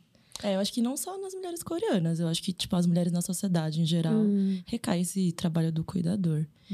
Na minha família, assim, como eu já falei, meus pais, eles frequentam a colônia, mas eles têm uma cabeça um pouco mais aberta, porque eles já têm outras, assim, experiências de vida. Meu pai é professor universitário, minha mãe é arquiteta, funcionária pública, então... Mas eles são muito conservadores, então, para os meus amigos coreanos também, eles são muito mente aberta. Para meus amigos brasileiros, eles são muito conservadores. E a gente chegou no meio termo, assim. Eu sou muito parceira do meu pai, porque a gente tem muito interesse em comum, assim. E ele começou a me respeitar mais depois que me formei, que eu comecei também a ter uma profissão, não questão de dinheiro, mas meu pai é muito cabeça intelectual, sabe? No momento que eu consigo discutir uma ideia com ele, assim, tipo, de igual para igual. Não sei se ele sabe disso, mas é, eu acho que ele me respeita mais. No momento que eu consigo trazer uma coisa diferente. A Pri falou do feminismo. Eu comprei um livro de feminismo, assim, tipo, bem de pictórico, assim, sabe? Com, ah, Pictórico. resumido, assim, a história do feminismo. Tipo, Tem assim, desenho, florzinha. 200, 200 anos resumido, assim. Aí tava folheando, assim, falou, nossa, interessante, eu não sabia de tudo isso. Aí ele começou a fazer projetos com as alunas, assim, de Legal. só com mulheres, assim, WIDS, que é Women in Data Science. Science. Mudou, assim, né? Então, eu, eu sinto que eu acrescento muito isso. E aí tem a contrapartida de ele também me respeitar como individualidade, assim, Sim. sabe? Não sou uma pessoa só que ele tem que falar o que, o que tem que fazer. Minha família também, eles são mais tranquilos. Eu falei do lava-louça e tal, mas, tipo, hoje em dia meu irmão lava mais louça que eu até alguns dias, sabe? Todo mundo ajuda. Eles têm essa raiz, pezinho no conservador, mas como muitas famílias, talvez na Coreia e aqui, eles estão se abrindo e criando outras conformações, né? Sim. Assim, talvez a gente veja mais isso no futuro a partir de agora, né? É, ah, minha família é super aberta, né? É, mas eu, eu acho que eu, eu tô notando uma coisa, assim, em comum. Eu acho que tem esse momento que é uma grande quebra pra, pra gente, quando a gente descobre que nossos pais são seres humanos. E eles erram, e eles xingam, e eles choram, e eles fazem cagada. E aí, eu acho que o mais chocante ainda é quando os pais descobrem que a gente é ser humano, né? Nossa, sim. E eu acho que, O que a gente pensa. que a gente pensa... Só Tem que opiniões, né? tem opiniões. Nossa, esses filmes, essa leva de filmes recentes de diáspora asiática são basicamente isso, né? Condições Sim. extremamente extraordinárias para você resolver um trauma intergeracional entre mãe e filha que não consegue ser resolvido a não ser de numa condição muito maluca. Além assim. do tudo em todo tempo ao mesmo lugar, eu não sei se é esse. Red da Disney, né? Ah, É, Muito legal esse filme. Mas Fofo. eu acho que tem uma diferença, assim, que eu acho que isso acontece independente de que tipo de família for, né? É, eu, eu acho que eu descobri muito mais tarde, namorando com pessoas que não são asiáticas, com um namorado branco, Uhum. é, que a opinião dessas crianças sempre foi respeitada. Tipo, eles sempre foram gente, sabe? É verdade. É, tudo bem, assim, num contexto até de uma família muito privilegiada, com dinheiro e tal. É... Mas eu, eu, eu, não, me- eu não me sentia, e eu, eu acho que eu era feita pra não sentir que eu não, eu não era gente enquanto não ganhasse dinheiro. Sabe? Então, tudo era. Você só pode depois que você paga suas contas. É, você só pode quando você for independente. Até tatuagem. Foi tipo. Meus, minha mãe falava que eu podia fazer quando eu pagasse todas as minhas contas. O resto da família queria que eu não fizesse, né? É, Mas eu acho que isso é muito ruim pra gente, enquanto a gente cresce. É, ter a nossa voz tão minimizada, assim, de não ser um ser humano. Eu, achei, eu achei, assim, um grande choque é, conversando com pessoas não asiáticas. Caramba, você é gente desde que você nasceu? Nossa, com seis anos você podia escolher entre pudim e, e, sei lá, danete? Uhum. Meu Deus! Mas, assim, eu vou fugir de juízos de valor e eu vou falar que isso é diferente, mas não necessariamente melhor ou pior. Porque essa individualidade muito precoce, de você saber ter a sua voz ouvida, às vezes, numa regra, cria pessoas muito auto-intituladas, na minha experiência, assim, sabe? Acho que existe um equilíbrio, talvez. Eu era uma criança mimada. diferente de ser mimado. Eu, eu, eu era mimada, cara. Eu era Mas eu mimada. acho que é diferente de ser mimado. Eu acho que assim. é, eu acho que eu, eu me sinto privilegiada por ter crescido num ambiente que eu pude amadurecer antes de tomar decisão, sabe? Não sei, acho que não tem juízo de valor. Mas era opressor. É opressor, você se sente muito. Era muito opressor. abafado. Não era bonitinho. Não era tipo, ah, estou fazendo essa decisão pra você porque você ainda não abandonou. Não era assim, querida. Você sabe que não é. É que eu era uma pessoa muito obediente, que nem você falou. Eu era também. De eu ser o modelo, assim, tipo, de, né? Eu não era obediente. Meus pais, eles, tipo, queriam me dar chinelada. Eu pegava o chinelo e falava, vai. Bate. Meu Deus! Meu Você pai da Índia. Mas acho que também tem um lance, assim, acho que o contexto que a gente cre- cresceu também, que a gente é, somos filhas de imigrantes, né? Cara, tem memória que uma família era fudida de grana, desde criança, assim. E acho que isso molda muito a gente, como a gente foi criada, crescida, assim. Eu sempre vi meus pais trabalhando muito. Uhum. Acho que esse foi o exemplo que a gente teve quando era criança, assim, Sim, sabe? sim, sim. Então, essa coisa do trabalho, do dinheiro, que é isso, assim, é... Desde pequeno, eles sempre batalharam pra, tipo, dar comida, Uhum. casa, o básico ali pra gente, assim, sabe? Uhum. E acho que nesse contexto, eu acho que tem uma limitação de escolha, da tipo, é isso, cara, é Que isso que você tem pra pode, comer, né, sabe? Você não pode escolher, é o que tem pra comer. Você vai comer, sabe? Uhum. Uhum.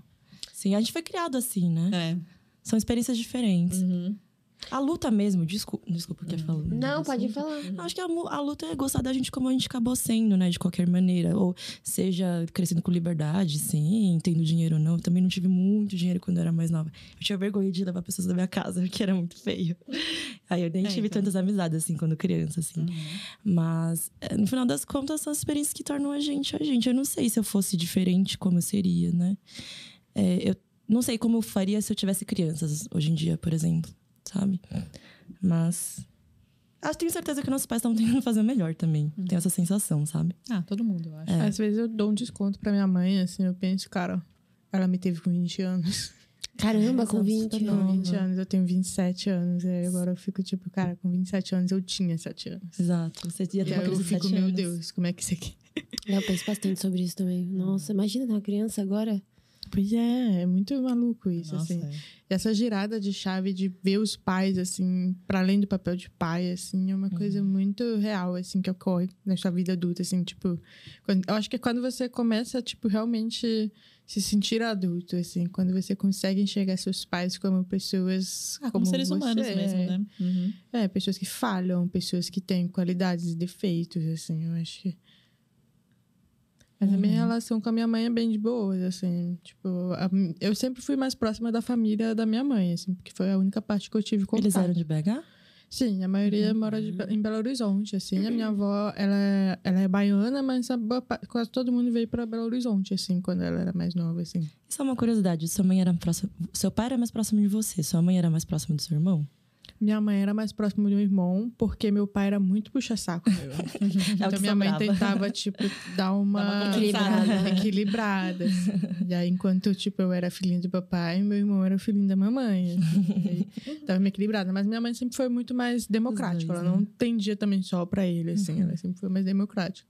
Mas minha mãe era- é- sempre foi bem tranquila, assim. A minha criação, a criação que ela me deu, assim, foi bem, bem boa, assim. Eu acho, eu acho que ela conseguiu fazer o melhor que ela podia fazer, tendo uma filha com 20 anos, assim. Eu acho que...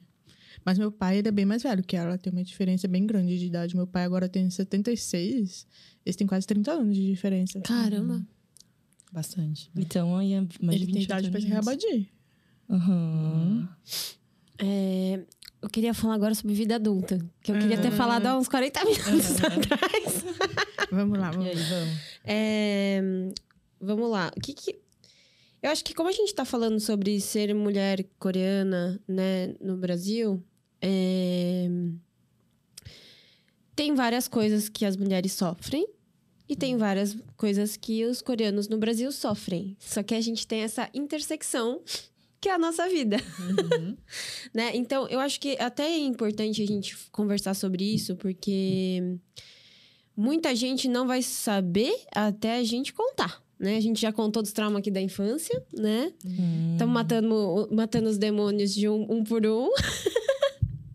É, Mas, por exemplo, tem dias que eu tenho muita raiva de ser mulher. Geralmente são dias que eu tô de TPM. É, porque meu ciclo não é controlado, eu, eu sinto muita cólica, eu sinto muita dor, me impede de fazer várias coisas que eu gostaria. E em relação ao trabalho, tem vários momentos que eu me sinto muito infantilizada por ser uma mulher asiática. É, e às vezes eu nem sei se a pessoa tá de fato me infantilizando ou se eu tô projetando isso porque tanta gente já fez isso comigo Uhum. sabe? É, Então, daí a gente primeiro fala sobre essa parte ruim, daí depois a gente fala sobre umas partes boas, de como a gente fica feliz, ficou feliz e Vai ser tal. um final feliz, né? É, vamos, vamos ficar felizes. Daí a gente também, também a gente já Tá. falou bastante, né? É. Eu queria saber da Clau, porque ela frequenta a obra, né, como arquiteta. Aham. Você sente alguma coisa diferente? Cara, assim, é, o que eu percebi, assim... ah, acho que são experiências de vida, né? No começo, quando você é formada e tudo mais, você vai aprendendo várias coisas ali. Mas é uma coisa que eu percebi que, assim, é, você nunca pode maltratar ninguém na obra. Acho que você não pode xingar, não pode ser mal educada. Mas aprendi a falar firme. Hum. Porque é isso, às vezes os caras me viam, eu pareço mais nova que a minha idade. Acho que todo mundo fala isso, né? Aí, às vezes, assim, nunca tive um episódio muito, assim, claro de machismo, mas era uma coisa muito sutil, assim, que eu percebi, assim. Cara, nunca virou, sabe, falou, ah, não, você é mulher, não vou te levar a sério, né? Mas nunca rolou isso, né? Mas eu comecei a perceber que eu precisava ser muito firme para os caras me levarem a sério, assim, sabe? Uhum. E também esse ambiente de obra, que é isso, não dá pra ir com qualquer roupa, você tem que ir de calça, bota, questão de segurança mesmo, né? Mas assim, eu evito algumas roupas, sabe? É isso, assim, essas coisas, num lugar ambiente, é um ambiente que só tem homem. Vi poucas mulheres tocando obra. Já conheci alguns, agora tem aparecido mais, o que eu acho bem mais legal. Só que assim, ainda assim, é um ambiente predominantemente de homem, assim, sabe? No geral. Mas é, é isso, assim, acho que com o tempo, com a experiência, fui aprendendo é, a falar de um jeito mais firme, para as pessoas se levarem mais a sério. Que é isso também, é, acho que ser arquiteto também é você passar essa confiança. Você, só que é isso, é uma coisa que você também tem que ir construindo também, né? Você diz pro cliente. É, pro cliente, Ah, sim. pro cliente, pro pessoal da obra também, falar, ó, pega na mão do cliente, não, vai dar certo, vai ficar legal, vamos aí, sabe? Hoje em dia tem muita segurança de falar essas coisas, só que antes não tinha. É, em relação a, a superiores dentro de escritórios, não, vamos, não precisa nem falar sobre o atual, porque senão pode ser comprometedor, né? Vamos falar sobre coisas passadas. Aham. É, principalmente quando você começou, sei lá, estágio, essas coisas, você sentia algum tratamento diferente? Olha, assim, eu- pensando bem, na verdade, acho que a minha experiência de trabalho, assim, que eu tive na arquitetura, a maioria das minhas chefes, dos meus chefes foram mulheres. Ai, que benção. É, então. A arquitetura tem É, muita então, mulher hoje Tem em muita dia. mulher. Tem muitos escritórios dirigidos por homens, mas é, tive essa trajetória de ter muitas mu- chefes mulheres. Tive chefes homens, mas a maioria era- eram de mulheres. Já tive alguns chefes homens meio, meio machistas aí, assim, que era um pouco complicado. Mas é, também eram chefes muito legais. Mas é isso, assim, a maioria das chefes... A experiência que eu tive, que eu tenho mais memória, é das chefes mulheres mesmo. Trabalhei com mulheres muito legais. Trabalho hoje em dia com mulheres muito legais. Acho que isso é muito bacana, assim. Realmente não, não posso dizer que é feminino, mas assim, é, é legal ter essas referências, assim, de mulheres muito fodas pilotando empresas, escritórios, estúdios, Hum. assim, sabe? E obra. Não sei, acho que eu sou muito. Vocês querem falar alguma coisa? Eu trabalho não. Eu acho que eu sou muito ressentida. Mas isso é o Han. É o Han, né? Porque eu já tive eh, chefes mulheres que já me infantilizaram muito, Uhum. já me transformaram num, num negócio assim, meio Pikachu, sabe? Tá. Nossa, eu já É, e, e mulheres de esquerda, fora Bolsonaro, desconstruídas, sabe? Que, que leem livro da. Qual que é o nome? Davis? Bell Hooks, Angela Davis. da Angela Davis. E aí, tipo, reproduzem uma fetichização. A cultura amarela, tudo bem. É... Eu, eu, acho, eu, acho bem, eu acho bem ruim. Assim, Opressor, né? mulher branca, a gente até entende. Ela nunca sofreu ser racializada. Agora, mulheres racializadas, quando elas é, reproduzem isso, eu, eu fico muito confusa. Então, mulher nordestina, mulher preta. É... Putz, eu fico boladona mesmo. É, e, e eu acho que as coisas que. Não é exatamente em relação. tra- Tem relação com o meu trabalho, né? Porque eu trabalho com comida. O lance do flango frito me mata. Sim. Pastel. O pastel de flango me mata muito. Porque muitas vezes é falado por pessoas que também estão numa situação onde elas são diariamente é, zoadas com pequenas é, agressões. Né? Microagressões, né? Uhum. É que é um xingamento muito. Tipo assim, não é nem inteligente, né? Essa questão do. Você pegar pelo estereótipo. de- você trabalha com comida, pegar uma comida e jogar isso. Meu, eu fiquei, assim, aconteceu isso, né? Eu vi uma, uma mulher muito grande postando uma receita que era flango asiático. Flango. Muito grande. E ela é nordestina, não vou citar nomes. É, e aí eu comentei, mano, tira isso agora. E aí ela veio me perguntar na DM o porquê. Eu falei, mano, isso é muito errado. Cara, você é nordestina, sabe? Aí ela fez, foi lá, fez um story e tal, é, explicou. E aí eu fiquei pensando assim, por que, que o flango me dói tanto, né? Uhum. Aí eu fiquei, mas acho que eu fiquei umas duas semanas Bolada. bolada, No pensando. Mano, por quê? Por quê? Porque. Daí, tipo, eu pensei, caramba, eles estão zoando gente que veio ralar no Brasil da, da mesma forma que qualquer pessoa veio ralar. Veio vender um pastel, veio vender um flango frito e não consegue falar. Só que, tipo, eu, eu acho que é isso que me deixa triste. Você tá zoando o esforço de uma pessoa, porque ninguém sai de um país porque quer. Sim. Uhum. Todo mundo sai porque tava com necessidade. Todo mundo prefere ficar no seu país de origem, né? Sabe, já sabe falar a língua, come Tá as comidas que boa. tem lá. Uhum, tá né? de Todo boa. mundo sai em crise. Então, pra mim, isso é tipo. É zoar de- desse- exatamente desse recorte, sabe? Uhum. É um trabalhador que veio trazer a sua família pra um outro país, do outro lado do mundo, não consegue falar. Porque, mano, o fonema é muito intercalado. Uhum. E aí vem falar. vem- Nossa, eu bloqueei palavras, as pa- essas palavras nos meus Nossa, comentários. é uma boa solução, cara. Mas mesmo assim, a galera acha um jeito, mano. Sei lá, é muito raro, eu tenho muito raro. Eu fico muito brava às vezes. Cara, eu tenho um mini comentário sobre datings. Quando você é uma mulher asiática. Nossa. ah, date. Ai, a gente não chegou. Isso também é vida Maria. adulta. É difícil. Vocês sentem que as pessoas às vezes olham pra você, tem aquele cara que nunca, nunca saiu com asiática e tal, quer saber tudo, tudo. E tem outro cara que só sai com asiáticas e ele sabe tudo já, e já sabe várias coisas, não sei o que lá. Cara, isso é foda. Tem menina, é, uma cantora que eu gosto muito, a Rina Sawayama. Ela tem um clipe sobre isso. Ela tem? Aham, é a abertura de um clipe. Ela também é um exemplo pra mim. Vocês estavam falando da Karen O e tal. E, e assim, eu me sinto um pouco assim, porque eu não consigo explicar por que incomoda. Então eu vou pedir ajuda de vocês. Vocês vão entrar aí pra explicar. Mas é uma coisa que a gente vê muito recorrente, principalmente agora com a onda da Hallyu, assim, sabe? As pessoas projetam coisas sobre você, né? Acho que te conhece, conhece a sua cultura. Eu fico assim. Às vezes eu me sinto lisonjeada, vou ser sincera, assim. Não- eu não me sinto sempre ofendida. Mas tem uma linha, né? Uma Sim. linha tênue, assim. Já Aham. teve uma sentem isso? pesquisa, assim, eu não sei se tá a fonte, eu só vi, assim, isso é um conhecimento empírico. Mas falando sobre, tipo, acho que é na gringa mesmo, é um estudo gringo que fez uma amostra de, tipo, pessoas que dão match em aplicativos e como é que é a porcentagem em relação, tipo, homens brancos, homens amarelos, homens negros, homens árabes, homens marrons, etc. E, tipo, mulheres brancas, amarelas, etc. As mulheres amarelas, elas conseguem mais matches que mulheres brancas. Caramba. Enquanto homens amarelos, eles conseguem. São os que menos conseguem matches, assim. Nossa, é estatístico o rolê, É, então. Apesar de que isso do homem amarelo talvez esteja mudando por Sim. conta da Hallyu, Sim, a gente certeza. sabe bem. Mas as mulheres amarelas são muito hipersexualizadas, É, como assim, elas não são associar objetos. a fetichização, né? É um objeto de desejo, assim. Uhum. isso do Homem Amarelo, inclusive eu li um quadrinho recentemente que é do Adrian Tomini. Eu acho Uhum. que ele é nipo-americano, assim. É um quadrinista bem, tipo, New York... É, tipo, acho que ele fez pra New York, também New York, enfim. Ele é um quadrinista muito conceituado, assim. Eu, eu fiquei de cara que ele é, ele é nipo-americano, assim. Eu não sabia que ele era asiático. Uhum. Mas ele fez um quadrinho chamado Short Comings, que vai virar um filme, inclusive. Eu acho que o Randall Park tá nele, assim. Vai Caraca! sair esse ano.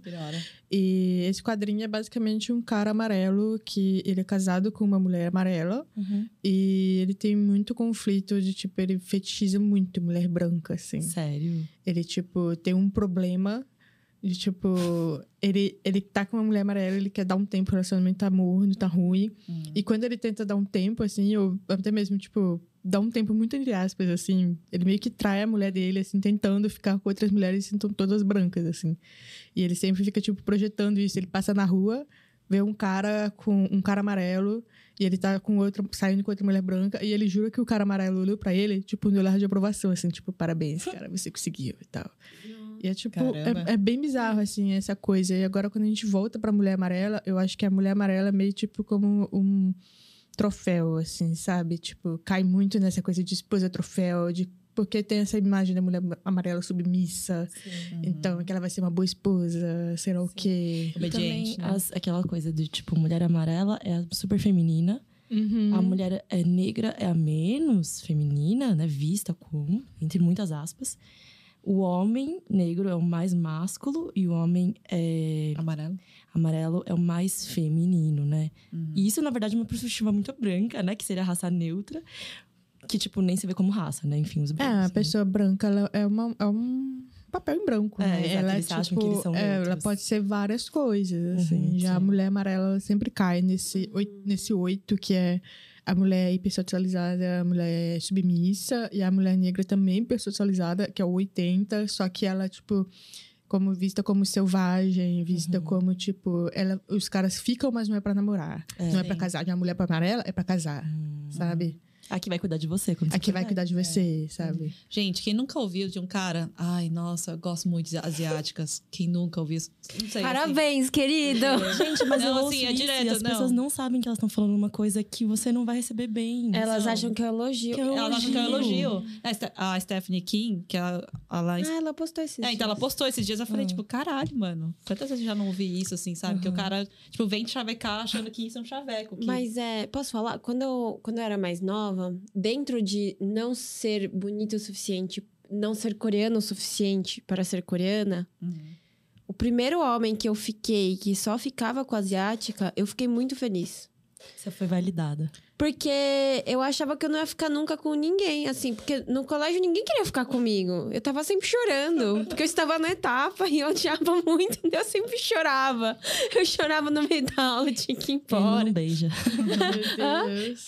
Emo não beija. É, daí eu, eu fiquei com um cara que eu sabia que a ex dele era japonês e tal. Daí eu falei. Caramba, tem, tem uma categoria de homem que só gosta de asiático, que legal! É, então, só que, só que isso é engraçado. Ela, a gente, de uma certa forma, se beneficia um pouco disso. Sim. Só que é, essa é a brisa, assim. Até que ponto o cara me acha legal como ser humano mesmo, sabe? Sim. Ou se é só porque eu tenho essa cara de Exato. asiático. Eu comecei a entrar numa brisa nesses tempos. Não, né, a gente sobre acha super errado, né? É errado pra Mas caralho, daí, assim, na sabe? época foi tipo, foi mó alívio. Aham. Não, só que é isso, de uma certa forma a gente se beneficia desse estereótipo, sabe? Não beneficia, esse cara é um boy lixo. Sim, cai um pouco naquela coisa de minoria modelo. Uma coisa que Uhum. te beneficia, mas te apaga muito É, também. sabe? Apaga Aham. tudo que você é, que conquistou, né? Só Aham. porque você ah, é modelo. Então, É, tipo eu na adolescência que eu falei. né? É. Eu, eu, tipo, a galera ficava pagando muito pau pra mim, mas ao mesmo tempo eu tava sendo totalmente desumanizada, Sim. assim, sabe? É, então é um lugar muito perigoso de se estar também, né? E para as meninas que, que estão vivendo isso, saibam que tem muito pensamento aí para desenvolver e entendam o que, que um cara quer dizer quando ele fala isso para você. E tomem cuidado. É, ó. Coreanas Sim. brasileiras do Kyopocast e descendentes amarelos também, em geral. Cara, averigua o histórico do, do homem É, que você tá saindo no Esse Tinder, lado, no date. Abino. Se ele só sai com mulheres asiáticas, isso é, uma É. grande... É um grande alerta, cara. Isso é um Uhum. grande alerta. Se você for feliz também, saindo com Beleza. ele também, beleza, né? Mas é, tem a, pode ser que é importante é seja saber, né? legal, né? Só, só foi uma coincidência da vida, né? Mas eu, eu não dou esse benefício da dúvida. Ainda é durona. Desde o É. ensino médio. Ah, o namoro Nikkei, assim. dane-se, sabe? Dentro de ter é, relacionamento com homens não amarelos, vocês já tiveram, né? Todo mundo. Uhum. Você tem que explicar muita coisa, assim, Nossa. porque eu, eu sinto nesse lugar, assim. Uhum. Porque eu acho que já com todo relacionamento hétero, eu acho que a mulher já tem que explicar muita coisa pro homem, né? Então você vê, mano, amigos que estão namorando há muito tempo, você fala, cara, ele tá, tá domesticado esse homem aqui, tá entendendo umas coisas a mais. Agora, dentro desse. é, é, porque eu acho que a mulher racializada amarela, por ser minoria modelo, né? É, é muito mais difícil pra pessoa entender que tá de fora. Você tem que usar exemplos que sejam muito práticos. Uhum. Porque senão pode passar desapercebido, né? Sim. Ah, eu tenho experiências assim de namor... namorei coreanos e não coreanos. Cara, namorei poucos coreanos. Só que eu tenho memória de quando eu namorava com esses caras, eu não tinha que explicar várias coisas, porque eles entendiam. Ah, Isso era muito fácil, sabe? Mas é, quando eu namorava não coreanos, era tipo, ah, não. Sei lá, explicava que minha- eu não podia dormir na casa dele, por exemplo. uhum. Porque minha mãe não deixava. Uhum. E eles não entendiam. Nossa, por que sua mãe não deixa? Você era adulta já, sabe? Então era meio complicado E isso daí. apresentar pra família também. Nossa, isso aí é um BO também. Então, porque, tipo, eles querem conhecer, tipo, rápido, assim, né? Quem é seu pai, assim, sua mãe? E coreano não apresenta tão rápido, assim. É. Ah, eu é de apresento. verdade, né? Grande falha minha. é big deal. Quando você. É big pra, deal. Não, pra mim, assim, levar homem pra minha casa da minha mãe é Uhum. tipo, não leva qualquer homem. Tem que ser Pra casado. né? É, só se for pra casar, né? Mas mesmo assim, não Tem é? diferenças culturais, né? Uhum. Muitas diferenças culturais. Minha família é bem, bem várzea, eu acho. Mas que bom! Ah, é bom. Mas a minha avó já falou, agora parou, acabou. Acabou essa palhaçada. casar, tá na hora, já, deu, já passou da hora. Eu não vou conhecer mais um. É. É bom, por exemplo, o Daniel, ele namorou já com uma coreana, né? E ele já comia comida coreana antes. Ah, então já tá Só acostumado. que ele, ele não. A gente conversou muito sobre isso, eu expliquei muita coisa pra ele sobre. Não sinto de maneira alguma que se eu fosse, não fosse coreano, ele não ficaria comigo, mas é muito bom que ele gosta de tubu. E ele gosta de kimchi. Ele gosta de samjang. Ele gosta de qualquer comida coreana, assim, sabe? Uhum. E já teve outro- outros relacionamentos que se eu aparecesse com um pedaço de tofu, assim, na mesa e falasse assim, essa aqui é nossa janta. Ia ser muito constrangedor, sabe? Uhum. Acho que hábitos alimentares é um bagulho que, que pega Cara, muito. hábitos alimentares pesa muito, né? Uhum. Pesa bastante, assim. Eu acho que essa experiência que agora eu tô tendo, esse namoro que eu tô tendo com, com um homem que é Nikkei, que é descendente japonês, e ele é mestiço também, me botou muito em xeque. Porque antes dele, eu acho que eu nunca namorei ninguém que fosse descendente de amarelos, assim. E tá sendo realmente, tipo, cara, eu não preciso explicar. Eu não preciso explicar algumas coisas. Ele, tipo, inclusive ele se esforça, assim, pra, tipo, entender, assim, que ele não sabe, porque ele é Nikkei, eu sou coreano brasileiro, ele busca entender, assim, ele não comia muito pimenta, agora ele já tá, tipo, tá até ficando mais forte do que eu, até. Mas tem muita coisa que realmente, tipo, É, é muito incômodo ter que ficar explicando, às vezes, algumas Sim. coisas e Ah, como cansa, eles né? atropelam também alguns processos, algumas questões. E quando você tenta falar também sobre incômodos que você tem enquanto pessoa amarela, e é difícil a pessoa acessar isso, assim, a pessoa não amarela con- conseguir acessar isso, você. Uhum. Vamos pra parte boa agora, gente? Vamos. Tem parte boa? Eu não sei, fala uma frase motivacional aí, cada uma. Mas sobre o quê? Sobre vida adulta? Não sei, se vier. Tá cansado. Não tem nada escrito aí, Ana. Mas Não, uma coisa boa sobre você se aceitar. Um conselho. Conselho pra juventude. Eu acho que pode ser um conselho, eu acho bom. Conselho, Pra- pra- pra- se você. Uma frase pra Ana de 15 anos. Nossa, essa Ah, isso é legal, isso é legal, hein? é- Mas você não vai ter que ter um pouquinho pra pensar, peraí. Quem vai falar primeiro? Cara, Acho que o que eu falaria pra, pra Cláudia de 15 anos, falar, olha, tudo melhora, viu? Não, é de fato, assim, eu acho que eu sinto que a minha cabeça hoje em dia é muito melhor do que a minha cabeça do que eu tinha com 15 anos, assim. Acho que a segurança, a paz mesmo que eu tenho que eu, comigo mesmo, assim, nossa, assim, sem comparação, sabe? Então, assim, as coisas melhoram, tudo vai passar, vai dar certo. É isso aí, acho que é o conselho que eu daria pra Cláudia de 15 anos, sabe?